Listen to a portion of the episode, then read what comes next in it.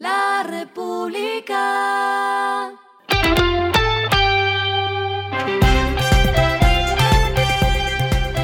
Al final de la jornada, esto es lo que debes saber sobre el comportamiento de los negocios, las finanzas y la economía. Las movidas de hoy fueron.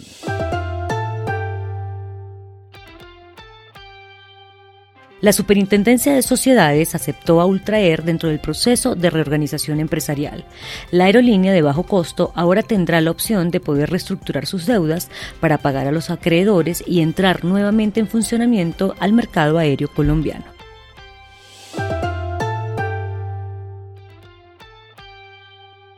La compañía de cilindros de gas y soluciones energéticas Colgas inauguró en Soledad Atlántico la primera estación de servicios con su propia marca para distribuir auto GLP y dar nuevas opciones para el segmento de los motocarros en el departamento.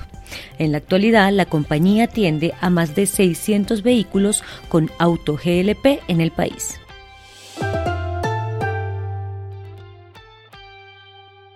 Merco reveló cuáles son las empresas que más logran atraer y retener talento laboral en Colombia, es decir, las que mayor interés despiertan en los que buscan trabajo y además que tiene altos niveles de satisfacción entre sus colaboradores.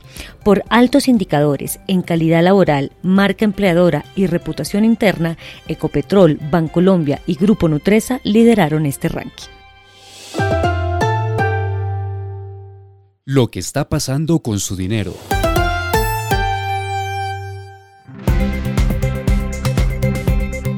A finales de junio aparecerá Moneta, una nueva plataforma billetera digital que le permite hacer transferencias en la moneda que de hecho lleva el mismo nombre, Moneta. Cada moneta equivale a un dólar y en la plataforma se podrá comprar en comercios de Estados Unidos. Un grupo de emprendedores caleños está detrás de esta idea, quienes quieren llegar a la meta de 13.500 descargas.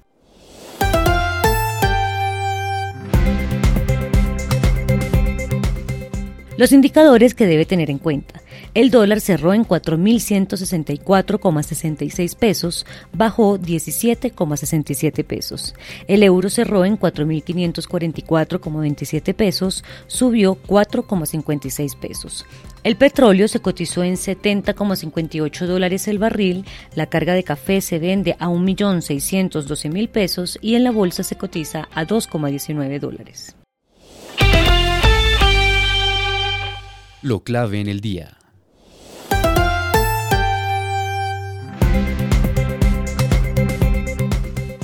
La ponencia alternativa de reforma laboral, radicada por el representante Víctor Manuel Salcedo, no se discutió y quedó como constancia.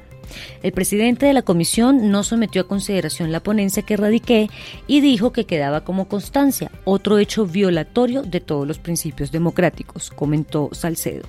Sin embargo, sí fue aprobada la ponencia del gobierno, lo que abre el paso a la votación de su articulado. A esta hora en el mundo. La Agencia Internacional de Energía estimó que la demanda mundial de petróleo crudo se desacelerará en forma progresiva en los próximos años, pero aún así alcanzará un máximo histórico en 2028, según afirmó en su reporte anual sobre las proyecciones de mediano plazo. De acuerdo con el informe, la demanda global crecerá 6% entre 2022 y 2028, llegando a un pico máximo en el último año del periodo con un nivel de 105,7 millones de barriles por día, unos 5,9 millones más que en 2022.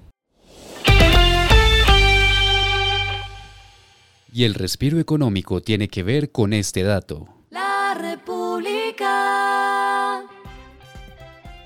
Les traigo un dato del cofundador de Microsoft, Bill Gates, especialmente para los millennials, quien alertó sobre el panorama oscuro que ve para quienes no continúen con sus estudios después del colegio. Según escribió en su blog personal Gates Note, dos tercios de todos los trabajos en los Estados Unidos requerirán alguna educación más allá de la escuela secundaria para el año 2025. Puntualmente dijo, Los datos nos dicen que las personas que no comienzan la universidad dentro de los dos años posteriores a la obtención de sus diplomas de escuela secundaria tienen menos probabilidades de persistir y eventualmente obtener ese título o credencial postsecundaria. La República.